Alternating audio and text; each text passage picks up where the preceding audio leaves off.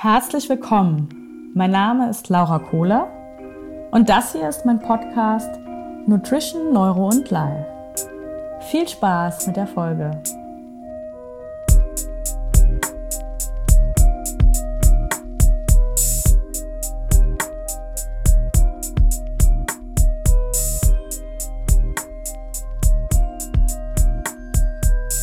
Herzlich willkommen zu einer neuen Podcast-Folge von Nutrition, Neuro and Life, dem Podcast mit mir, Laura Kohler. Und heute bin ich nicht alleine in meinem Podcast. Ich habe mir Unterstützung gesucht oder geholt von meiner lieben Kollegin, der Luisa. Und wir möchten mit euch so ein bisschen über das Thema Defizit, Diäten, was passiert im Körper, was macht es mit deinem Stoffwechsel und wie kann man das Ganze wieder, ja, wie, wenn man aus einer Diät rauskommt, smart gestalten? Das Thema haben wir nämlich so ein bisschen aufgegriffen, weil wir ganz oft eben von diesem Plateau hören und sehen. Man isst immer weniger und trotzdem nimmt man zu oder es passiert gar nichts. Das kennt wahrscheinlich der ein oder andere. Und dieses Mysterium, warum das so ist und was man tun kann dagegen, wollen wir heute mal ein bisschen aufklären. Also, hallo Luisa, schön, dass du mit mir im Podcast bist. Hallo Laura, schön, dass ich dabei sein darf. Magst du dich mal so ein bisschen vorstellen? Also, wer bist du? Was machst du? Und dann stelle ich dir noch ein, zwei Fragen. ja, ich bin Luisa. Ich habe Ernährungswissenschaften in Kiel studiert ich bin selber Kampfsportlerin, also ich mache MMA, Kickboxen und Bodenkampf. Ähm, ja, ich selber habe vorher auch mal CrossFit gemacht, aber habe mich im Kampfsport tatsächlich ein bisschen mehr gesehen.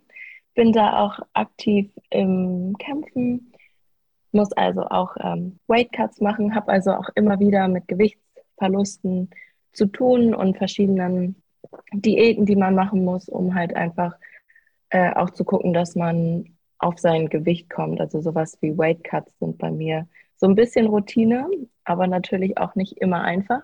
Und da ist mir auch genau dieses Defizit und Plateau schon öfter über den Weg gelaufen. Ja, das kann ich mir sehr gut vorstellen. Das war auch einer der Gründe, warum du zum, zu mir ins Coaching vor ein paar Monaten jetzt, auch, auch schon ein Dreivierteljahr jetzt her, oder? Gekommen bist, ne? Ja, genau. Müsste, ja, ist schon fa sogar fast ein Jahr müsste es ja sein. Ja, ja, stimmt. Wir haben schon, schon ein paar Monate zusammen jetzt. Das ist voll cool. Das stimmt. Wir hatten auch äh, deinen ähm, ersten großen Wettkampf letztens. Genau, mein äh, erstes Voll oder meinen ersten Vollkontaktkampf im Kickboxen in Hamburg, den haben wir zusammen gemacht, weil alleine ist man doch immer ein bisschen verloren. Und mhm. deswegen würde ich euch immer raten, auch wenn ihr jetzt Ahnung von dem Gebiet habt, dass man sich da einen Coach an die Seite holt. Auch wenn er einfach nur sagt, entspann dich, atme, es wird alles gut. ja, ey, kann ich absolut äh, relaten, ging mir ganz genauso. Ich habe mir für meine äh, zwei Weightcuts im Gewichtheben, habe ich mir auch einen Experten, äh, einen Kollegen sozusagen an die Seite geholt, weil es ist einfach so, wie es ist. Auch ein Coach braucht einen Coach, dass man einfach, ja, man ist dann so ein bisschen betriebsblind manchmal. Ne? Ja, nicht nur ein bisschen. ja, voll. Ja, hast du selbst, also du hast ja schon gesagt, dass du mit diesem Plateau auch so ein bisschen Erfahrung hast. Ähm, was hast du denn da für dich so bisher erlebt? Also, was waren so die, die Momente, wo du sagst, so, oh, ich glaube, jetzt geht halt gar nichts. Was hast du da gemacht? Was für Diät hast du da auch gemacht? Also jetzt auch insbesondere, bevor du zu mir ins Coaching gekommen bist. Mhm. Also ich glaube, ich habe so einen klassischen Frauenfehler gemacht. Also das sehen wir ja auch selber immer bei ganz vielen Klienten. Ich habe ganz, ganz viel Sport gemacht und mhm. versucht, möglichst wenig zu essen. Also ich habe irgendwie so zehn bis zwölf Mal die Woche trainiert und habe halt knapp 2000 Kalorien, wenn, eher, wenn nicht eher weniger gegessen und dachte natürlich, das ist sinnvoll und habe mich aber gewundert, warum irgendwann, also klar hat es am Anfang erstmal geklappt so, aber irgendwann ging halt mein Gewicht nicht weiter runter, ich habe mich müde gefühlt, Ich hatte Zyklusprobleme, mir ging es allgemein nicht gut, ich habe schlecht geschlafen. Also ich habe also diese Symptome, die man so kennt, habe ich ähm, ja auch selber gehabt und dachte so, hm, das kann ja nicht sein. Und habe dann sogar versucht, im nächsten Schritt, auch wenn ich es hätte besser wissen müssen, meine Kalorien noch weiter runtergeschraubt. Und dachte, okay, warum passiert denn immer noch nichts? Mhm. Äh, ich müsste doch eigentlich abnehmen, weil ich bin ja in einem großen Defizit. Ja, das ja. Defizit war wohl anscheinend ein bisschen zu groß und nicht so smart gewählt. Dann bin ich ja zu dir gekommen und dann hast du gesagt, ja, Luisa, was machst du da eigentlich für einen Blödsinn? So habe ich das mit Sicherheit nicht gesagt. ja, genau. Aber auf jeden Fall haben wir dann angefangen, meine Kalorien langsam zu erhöhen und ja, sind jetzt mittlerweile bei 2700. Also ganz mm. viel leckerem Essen. Ja, ja, ja, voll. ja, voll spannend, was du erzählst, weil genau so äh, habe ich selbst auch schon erlebt und aber auch bei ganz vielen anderen ähm, ja, Personen, jetzt egal ob Mann oder Frau, erlebt. Und ja, wie, was war denn bei deinem Gewicht oder wo hast du dich von deinem Gewicht und von deiner Körperzusammensetzung bewegt, als du mit diesen 2000 oder den 1500 unterwegs warst? Mm, ich müsste bei einem Gewicht von so 85 Kilo gewesen sein. Also ich war ziemlich schwer. Ich hatte schon immer Muskeln so drunter, aber es war auch gut Speck drauf. Das mhm. äh, kann man ehrlich sagen. Und ähm, ja, als ich dann angefangen habe, die Kalorien zu erhöhen, ist mein Gewicht halt runtergegangen und jetzt laufe ich so mit 73, 74 rum. Aber habe halt da gemerkt, dass sich ein direkt neues Plateau sich entwickelt hat, weil ich halt jetzt fast zwei Jahre lang durchgehend in einem Defizit war. Und dann mhm. war es tatsächlich ganz spannend bei dem letzten Weight Cut vor meinem Kampf, habe ich halt einfach gemerkt, dass mein Körper, egal was ich mache, gerade einfach nichts mehr abgeben möchte. Also es ging halt am Ende alles nur noch über Wasser und mhm. Mageninhalt, weil mhm. einfach nichts mehr da war. Und das war mhm. dann auch so der Punkt zu sagen, okay, ich muss meinen Körper jetzt erstmal wieder optimal versorgen. Also ich muss ihm eine Kalorienzufuhr geben, dass ich mein Gewicht so wie es ist halte und erstmal wieder alle Stoffe auffüllen kann. Ja, vor allem ganz wichtig und auch die ganzen Stoffwechselprozesse wieder ja aus diesem Spar- und Notzustand wieder rauskommen, ne? Finde ja, ich wichtig. Also wichtig, dass du das auch erkannt hast. Also ich finde es immer so, ähm, dass man kann die Dinge oft hören, man glaubt sie aber erst, wenn man es am eigenen Leibe erfahren hat, so, ne? Total. Man denkt auch immer so, ja, nee, also ich muss einfach nur weniger essen, dann nehme ich schon ab. Aber dass man eigentlich schon so wenig isst, dass es nicht mehr funktionieren kann, ist ganz oft nicht in den Köpfen drin. Mhm. Ja, das ist es. Sehe ich bei ganz vielen Klientinnen oder Klienten. Und du bist ja jetzt auch seit ein paar Monaten, zwei, drei Monaten, ähm, als Coach bei der Makromanufaktur dabei. Genau. Und ja, arbeitest mit mir zusammen quasi, um den Menschen so ein bisschen mehr Freiheit im Essen und vor allem auch mehr Verbindung zu ihrem eigenen Körper zu schenken. Und hast du da, was hast du denn da schon bisher so erlebt, wo du sagst so, okay, ich glaube, das äh, steuert in dieses äh, zum einen Plateau hinein, aber zum anderen auch, ja, wir dürfen die Kalorien, wir sollten sie eigentlich erhöhen. Oh, ich habe äh, ganz viele erlebt, die zu uns kommen und wirklich viel Sport machen und einfach wirklich zu wenig essen. Und das über langen Zeitraum und dann sagen, wenn wir denen dann Kalorien geben, die eigentlich in einem angemessenen Defizit sind, dass das für die sogar eine Welt ist, dass die sagen, das kann gar nicht sein, dass ich so viel essen darf. Und dann kommen wir und sagen, ja, aber das ist ja noch ein Defizit. Also das ist ja nicht mal das, was du essen könntest, um dein ja, ja, aktuelles ja. Gewicht zu halten. Und da merke ich ganz oft, dass viele halt im Kopf das Problem haben, dass viele halt sagen, ich darf nicht so viel essen und dann auch Angst haben zu essen, weil sie halt Angst haben, wieder zuzunehmen. Ja, genau das ist es nämlich. Ne? Es ist diese, es ist ja auch diese antrainierte Angst vorm Essen, die schon über Jahre durch Medien, durch die Gesellschaft so propagiert werden. Ähm, zum einen durch natürlich irgendwelche Brigitte-Diäten, um jetzt mal irgendwas zu nennen, ne? Und Low Carb vor allem ist äh, da auch immer ganz hoch im Kurs. Zum anderen aber finde ich auch dieses, dass sich halt irgendein Gesellschaftsbild geprägt hat und das einem in irgendeiner Art und Weise vorschreibt oder noch nicht mal vorschreibt, aber ja, dass wir glauben, dass wir das ganze Jahr über gleich aussehen müssen, in Topform. Aber auch da finde ich zum Beispiel, wenn wir uns jetzt mal Gewichtsklassensportler anschauen, Bodybuilder, ähm, was auch immer, oder auch ja, eben Bikini-Models, die sind auch nicht das ganze Jahr in ihrer Topform. Es ist nicht möglich. Auch ich als Gewichtheber, du als ähm, äh, MMA-Kämpferin, wir müssen oder wir dürfen in Gewichtsklassen, wir müssen das ja nicht, wir machen es ja freiwillig. ähm, aber oftmals ist es so, dass wir eben in die untere Gewichtsklasse gehen, weil wir da dann einfach ja vom Kraft-Last-Verhältnis einfach ähm, passt besser. Und man wäre richtig, richtig blöd, wenn man das ganze Jahr über in, in der Gewichtsklasse sein äh, oder reinpassen will. Sondern dann Trainingsgewicht ist man immer, oder ich kann jetzt hauptsächlich für die Gewichtheber reden, macht es einfach Sinn, wenn man ein, zwei, vielleicht sogar drei Kilo über der Gewichtsklasse ist, weil man einfach Muskeln aufbauen kann, Kraft aufbauen kann. Und der Weightcut kommt dann einfach kurz davor. Und das ist ja, halt genau. genau das.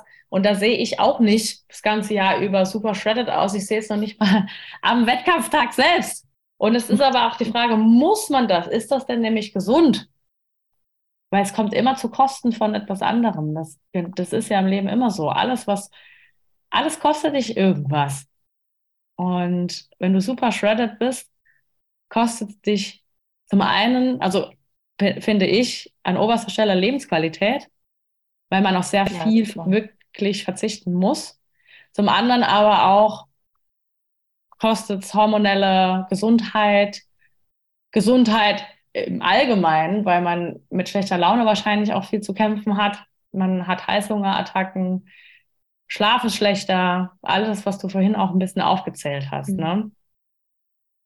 Genau. Ja, das ist ja das, was wir auch, glaube ich, ganz oft sehen, dass ähm, viele so lean sein wollen, dass der Körperfettanteil, mit dem sie dann rumlaufen, eigentlich gar nicht mehr gesund ist für den Körper. Also wir halt ganz oft sowas sehen wie Frauen verlieren zum Beispiel ihre Periode, mhm. haben total PMS, Stimmungsschwankungen.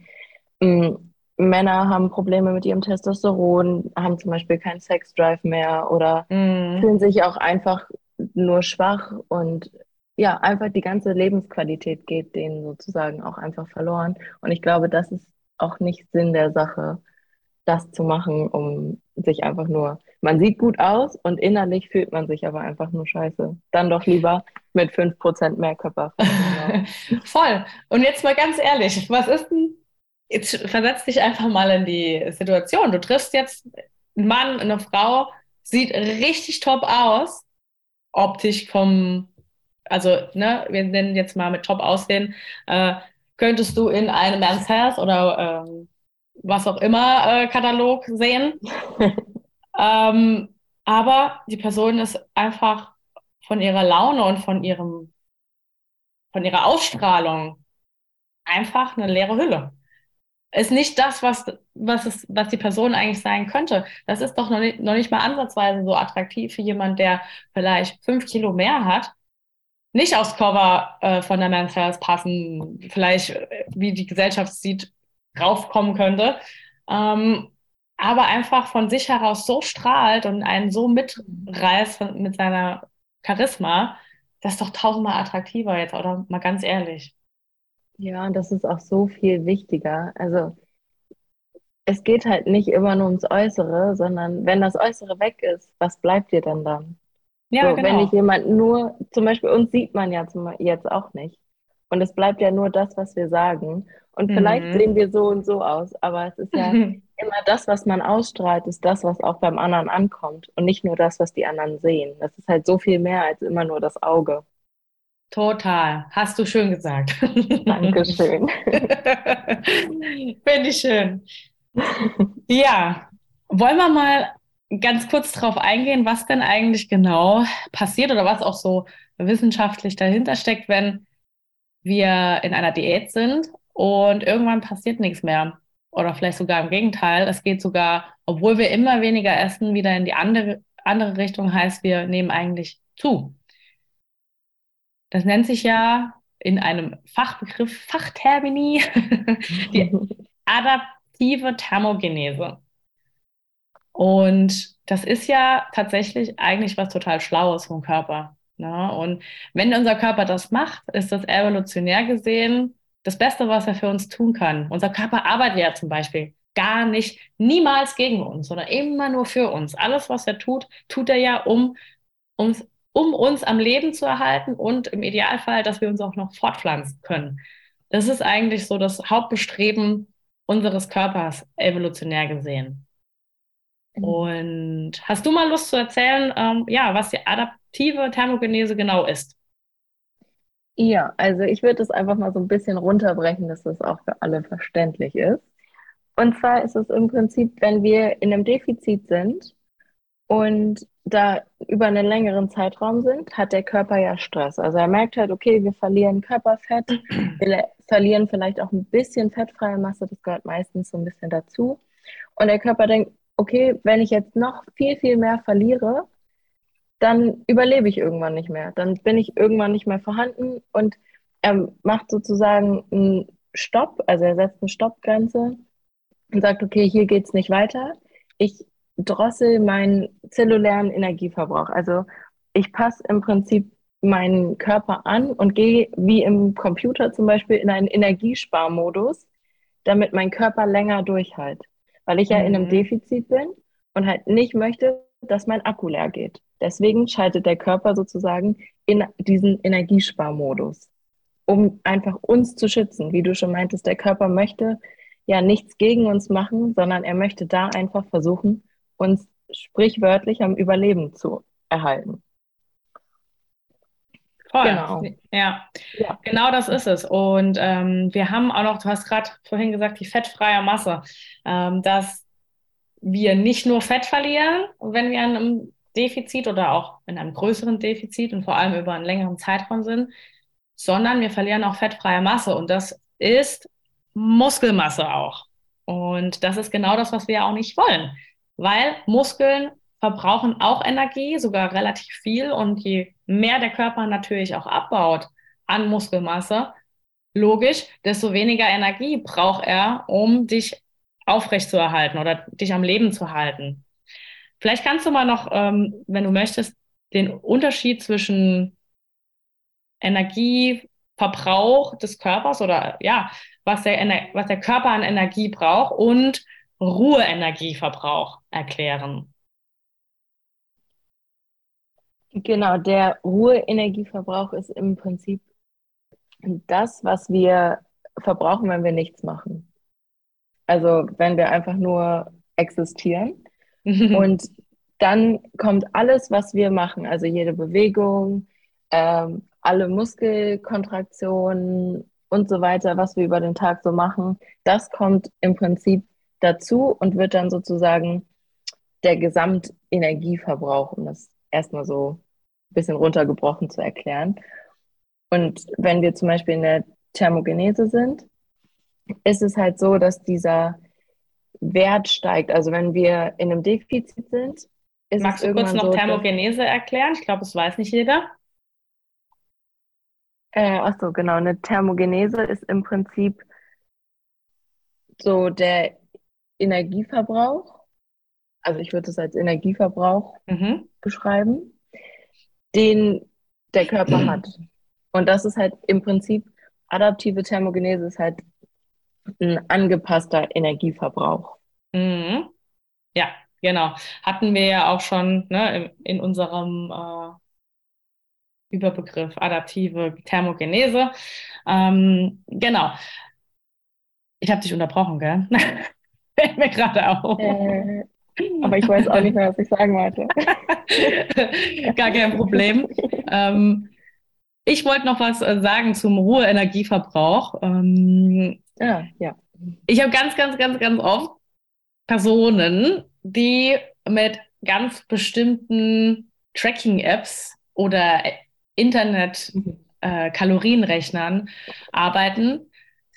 Und diese Rechner spucken ganz gerne den äh, Ruheenergieverbrauch aus. Heißt, das, was dein Körper an Energie, an Kalorienzufuhr am Tag braucht, um am Überleben zu bleiben. Und dann glauben wir oder die Personen eben, dass äh, das, das ist, was sie maximal essen dürfen. Und dann essen sie das über Wochen, Tage und dann passiert eben genau das, was wir gesagt haben, weil wir so viel uns nur zuführen, wie der Körper überhaupt braucht, um am Leben zu sein, möchte er natürlich uns weiterhin am Leben halten und wird dann den Ruheenergieverbrauch weiter nach unten absenken.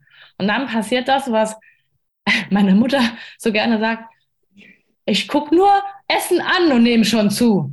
Ich, ich weil der Körper alles, was er dann bekommt, wirklich speichert, weil er im Notzustand ist und denkt, meine Güte, ich habe keine Ahnung, wann diese Hungersnot aufhört. Ich muss es speichern. Was ja logisch ist und was ja eigentlich total klug und schön von unserem Körper ist. Ja, ist ja auch das, was du meintest. Der arbeitet halt nicht, sondern möchte immer das Beste für uns, auch wenn wir ganz oft sagen, ja, du doofer Scheißkörper, warum verlierst du denn kein Gewicht? Und vielleicht ist es einfach so, mhm. weil ich nicht genug auf ihn aufgepasst habe und einfach nicht genug Nahrung zugeführt habe, damit er einfach Energie hat.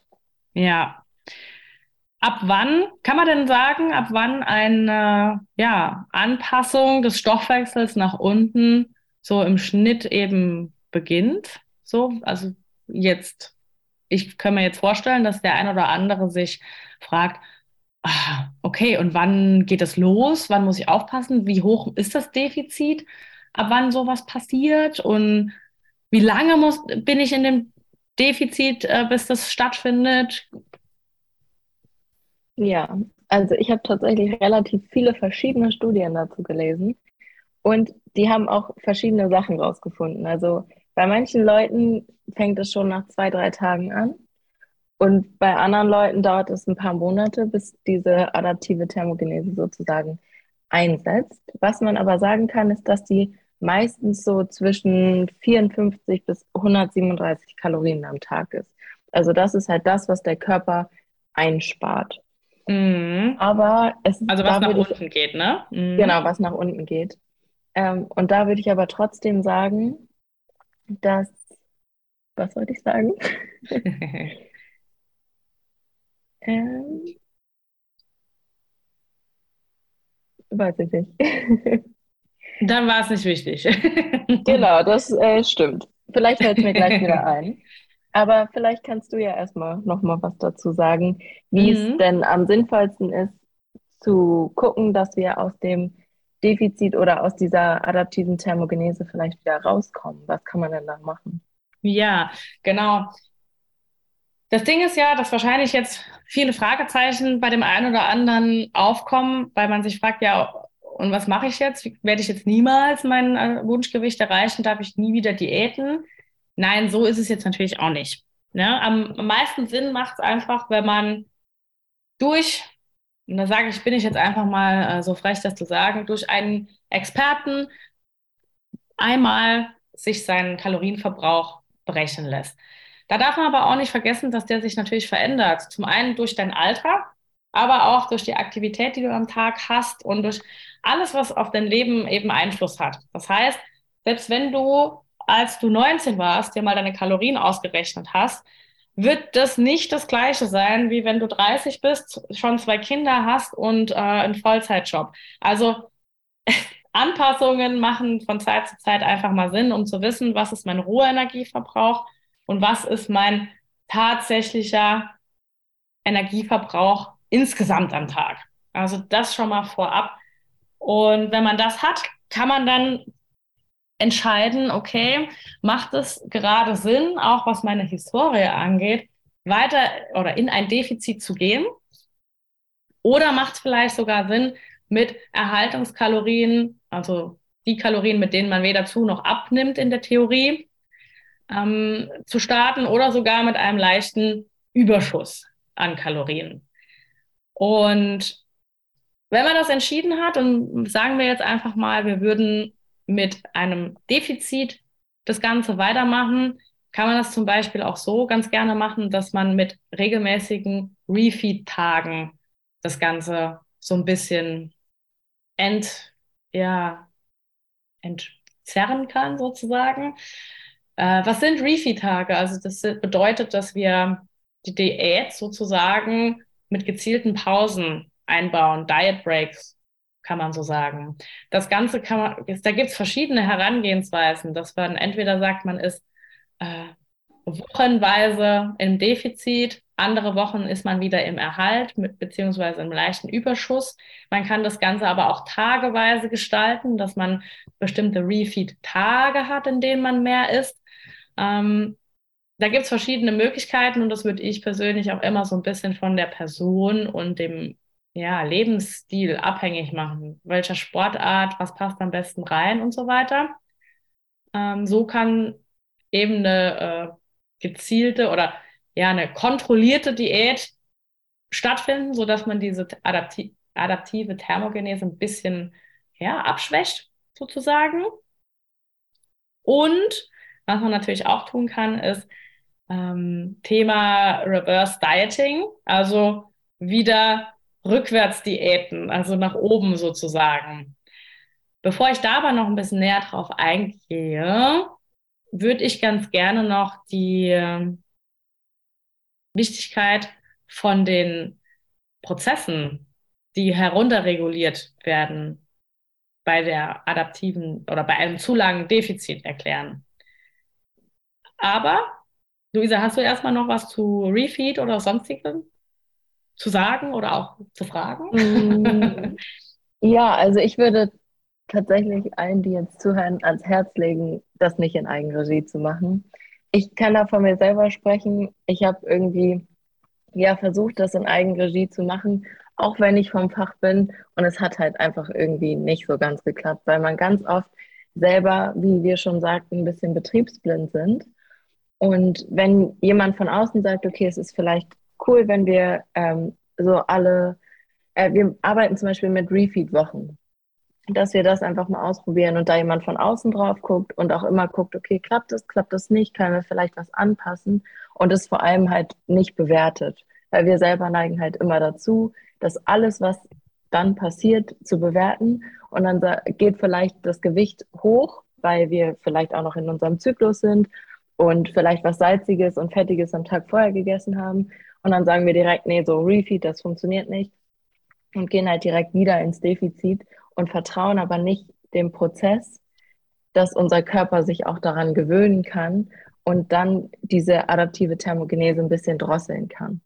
Deswegen da ähm, Appell, sucht euch gerne einen Coach, der euch da betreut. Ja, voll wichtig. Mega, mega wichtig, weil genau das ist es. Wir haben halt, wir sind immer zu streng mit uns, sehr oft.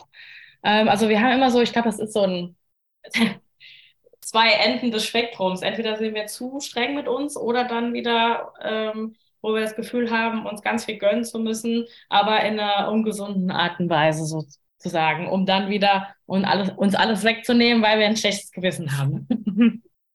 ja, das kommt, das kommt ganz gerne mal vor. Ähm, und jetzt hatte ich auch noch was dazu, aber habe den Faden verloren. Nein. Das ist, ist gar nicht schlimm. Ah, doch, jetzt weiß ich es wieder. Ähm, Appell auch hier, wenn wir sagen, man arbeitet mit Refeed-Tagen, ist ganz oft der Gedanke, dass es Cheat Days sind.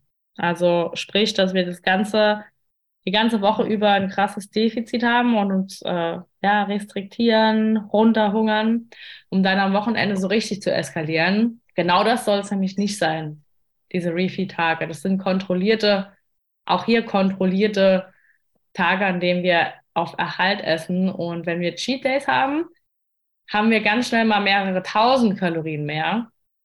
Wenn wir dann wirklich äh, ja, zu McDonalds fahren oder dann noch äh, das Eis hier und so richtig eskalieren, dann ähm, ist es nicht Sinn der Sache, weil dadurch können wir das Ganze, den ganzen Fortschritt richtig ruinieren. Und ja, dass er da einfach so ein bisschen in Moderation das Ganze auch angeht, damit es aber, funktionieren kann. Ja, aber genau das ist ja auch das, was wir nicht wollen. Wir wollen ja, dass ihr ein, eine Balance in euer Essverhalten bekommt und nicht euch, wie gesagt, eine Woche restriktiert und dann komplett mm. eskaliert. Weil wenn man dann aus, einer, aus einem Defizit rauskommt und denkt, okay, jetzt habe ich so lange auf alles verzichtet, jetzt kann ich mir wieder richtig gönnen, dann hat man halt ganz schnell diesen bekannten Brigitte-Diät-Jojo-Effekt, den wir halt nicht haben wollen, sondern wir wollen lernen, dass wir uns ausgewogen ernähren, wir auf nichts verzichten, alles dabei ist. Ähm, wir uns auch mal zum Beispiel, ich liebe Gummibärchen nach dem Training, ist einfach mhm. das Beste, dass wir uns einfach irgendwie mal was gönnen und ähm, damit wohlfühlen und nicht die ganze Zeit verzichten und dann, wenn wir aus einer Diät oder aus einer Kalorienrestrikt, äh, Kaloriendefizit kommen, uns dann alles gönnen und dann irgendwie zwei Monate später wieder von Am vorne anfangen. Punkt sind, ja.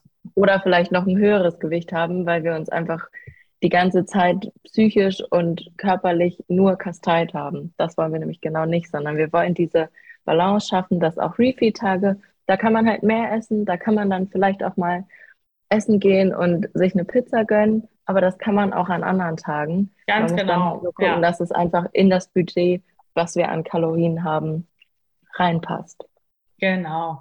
Und das Witzige ist ja auch, dass wir, wenn wir in einer Diät sind und in einer Defizitphase, die für unseren Körper schon eben in die Richtung, oh, ich passe mich nach unten angeht, dann ähm, verändern sich ja auch die körpereigenen Hormone. Und was das für uns bedeutet, kann zum Beispiel auch sein, dass sich die Hormone für die Sättigung und das Hungergefühl verändern. Heißt, dass wir durch Reduzierung von Kalorien eben unser Hungergefühl steigt und unser Sättigungsgefühl sinkt. Heißt, wir haben konstant mehr Hunger und wenn wir dann essen, haben wir Probleme, satt zu werden.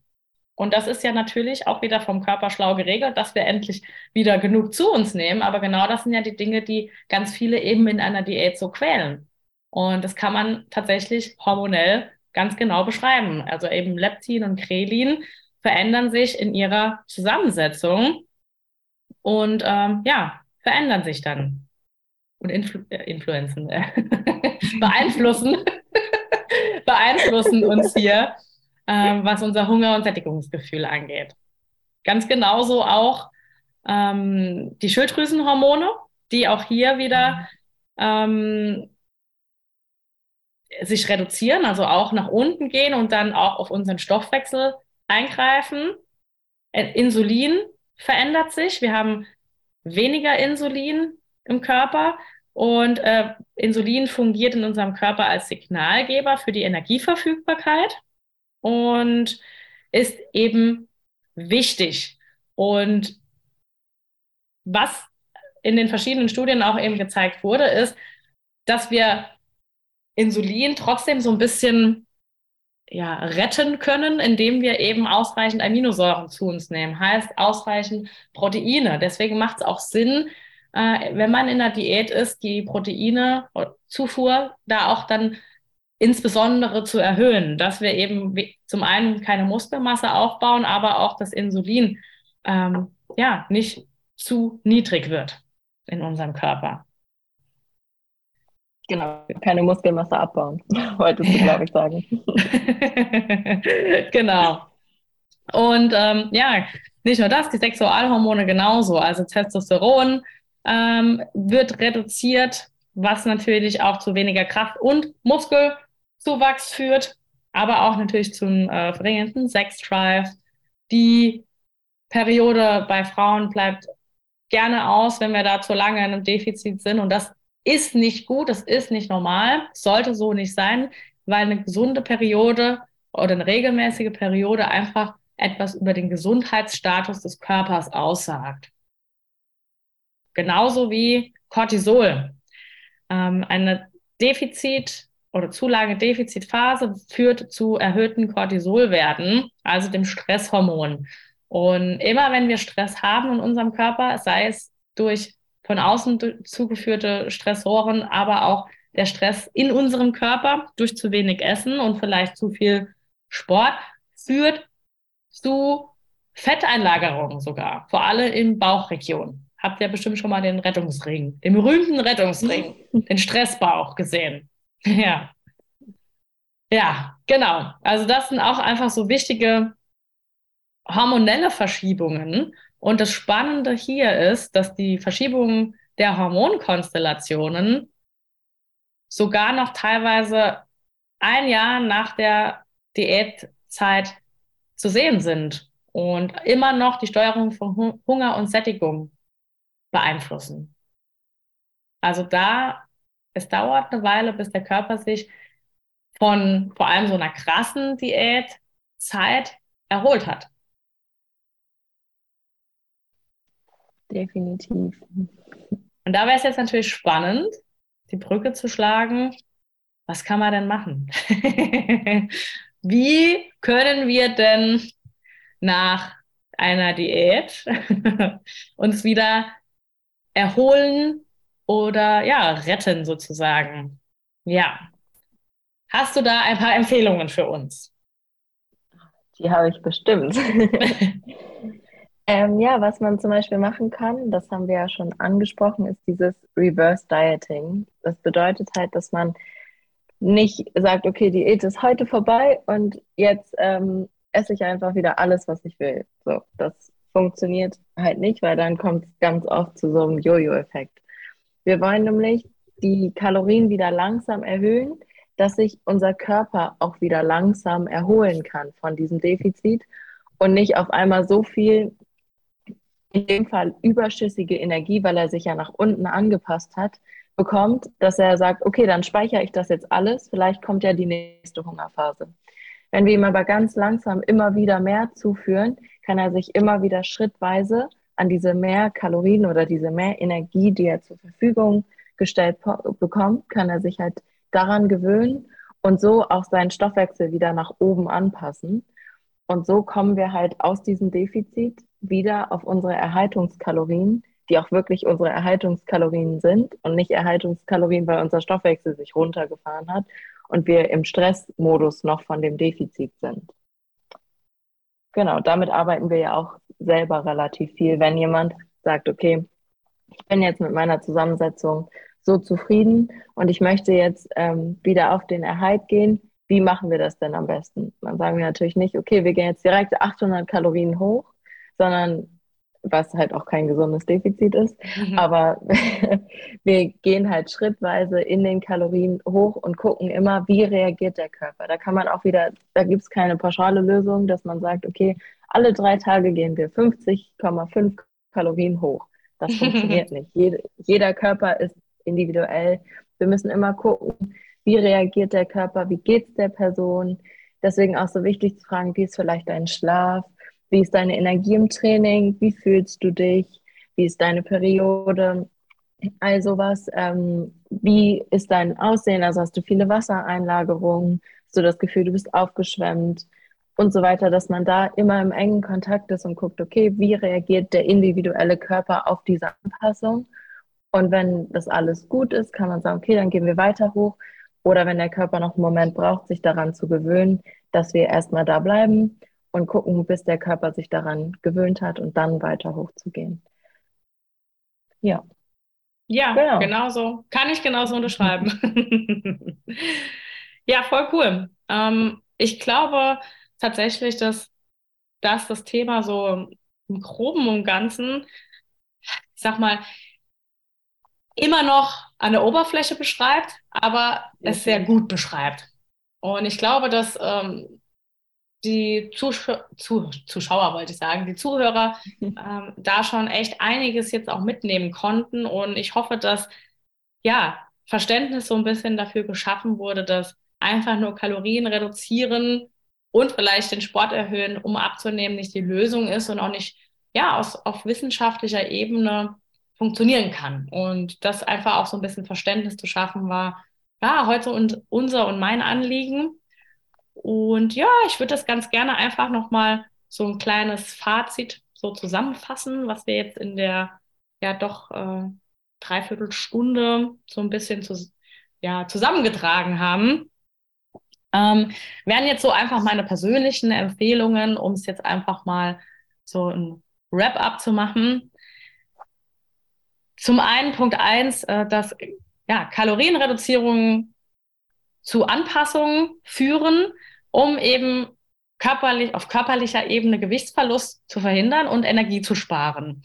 Das habe ich vielleicht noch nicht gesagt, dass unser Gehirn immer darauf bedacht ist, die Homöostase zu erhalten und Energie zu sparen. Heißt, der Körper möchte immer ein Gleichgewicht behalten und steht halt gar nicht auf Veränderung. Dementsprechend, ähm, ja, arbeitet er dagegen. Ähm, Empfehlung Nummer zwei, ähm, wenn wir in ein Defizit gehen, eben ein geringes Kaloriendefizit wählen hier, ähm, weil eben mit der Defizithöhe auch das Energiedefizit steigt, welches der Körper dann versucht zu generieren.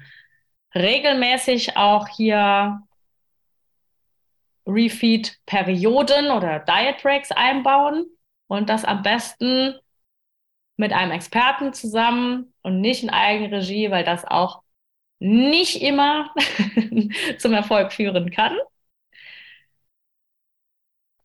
Ähm, Diät oder ein ja, zu hohes Kaloriendefizit kann zu unerwünschten Verlust an fettfreier Masse führen, also sprich auch Muskelmasse, die eben abgebaut wird. Es wird zu Verschiebungen von und, und auch Reduzierungen von Hormonen kommen und führen. Ähm, das Hungergefühl verändert sich, das Sättigungsgefühl verändert sich, Periode, Schlaf, Stressempfinden, auch äh, Immunsystem wird beeinflusst. Also wir können auch eben öfter krank werden. Ähm, es ist wichtig, dass wir auf eine ausreichende Proteinzufuhr achten, wenn wir in der Diätphase sind, um eben die Magermasse zu erhalten. Wir haben die Möglichkeit, nach einem Diätende eben eine langsame, schrittweise Erhöhung der Kalorien zu, ja, anzugehen, um eben den Jojo-Effekt zu verhindern und eben auch ja, Negat oder Anpassungen des Stoffwechsels nach oben auch zu verhindern, sondern einfach da ganz langsam und stetig, ganz individuell vor allem die Kalorien wieder anzupassen und zu steigern. Habe ich noch was vergessen, Luisa? Ich glaube, du hast das sehr, sehr schön zusammengefasst. Ich habe noch eine Sache, die ja. ganz unfachlich ist, aber die ja, ich bitte. mir auch selber immer wieder sagen darf. Und zwar ist es, seid lieb zu euch und zu eurem Körper. Denn er oh, arbeitet ja. nie, nie gegen euch, sondern immer nur für euch. Auch wenn es manchmal schwer ist, das zu sehen. Aber da seid lieb zu euch, habt Vertrauen darin.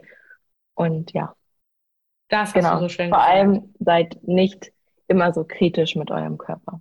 Ja, ganz genau so. Da möchte ich auch noch eine Sache dann sagen.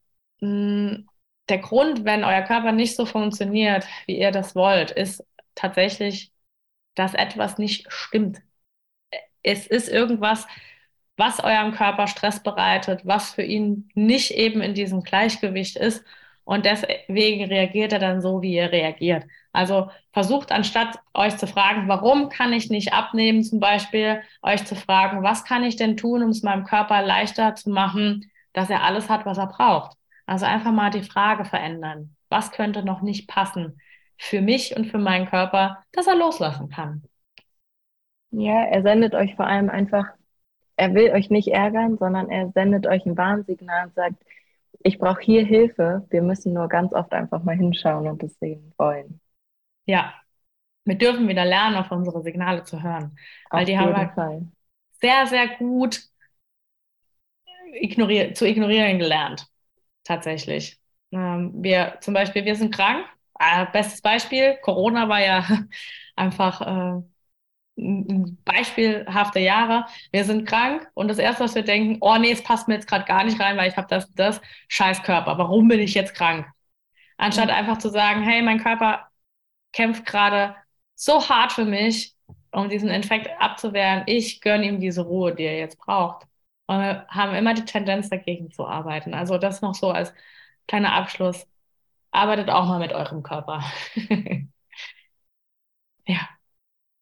Vielen Dank, Luisa, für deine Expertise, deine Meinung zu dem ganzen Thema, vor allem aber auch deine persönlichen Erfahrungen dazu. Ich glaube, das macht das Ganze einfach auch viel greifbarer und zeigt, dass auch wir Menschen sind und es uns ganz genauso geht. Und ja, dass es auch keine Schande ist, sich einfach Hilfe zu holen, sondern ganz im Gegenteil, es ist eigentlich super smart und wird langfristig nachhaltig das Ganze verändern und da auch so viel mehr Entspannung einfach reinbringen. Definitiv, das hast du sehr schön gesagt. Danke, dass ich da sein durfte und mich hier mit dir austauschen durfte. Sehr gerne. Ich glaube, das werden wir noch viel öfter machen, weil wir zwei ganz schön viel zu erzählen haben, glaube ich. das stimmt. Ja, dann wünsche ich euch auf jeden Fall ähm, viel Spaß beim ja, Körpersignale kennenlernen und wünsche euch auf jeden Fall die nötige Geduld und Milde mit euch in eurem Körper und hoffe, euch hat die Folge gefallen. Ich würde mich über Rückfragen auch auf Instagram freuen. Also ihr findet mich ja unter Laura Croft unterstrich Makromanufaktur. Hier auch sehr gerne mit mir im, in den Austausch gehen. Wenn ihr Erfahrungen habt dazu oder auch Fragen zu dem ganzen Thema, da würde ich mich einfach freuen, von euch zu hören. Und wir werden uns jetzt erstmal verabschieden. Bis zur nächsten Folge. Bis dann.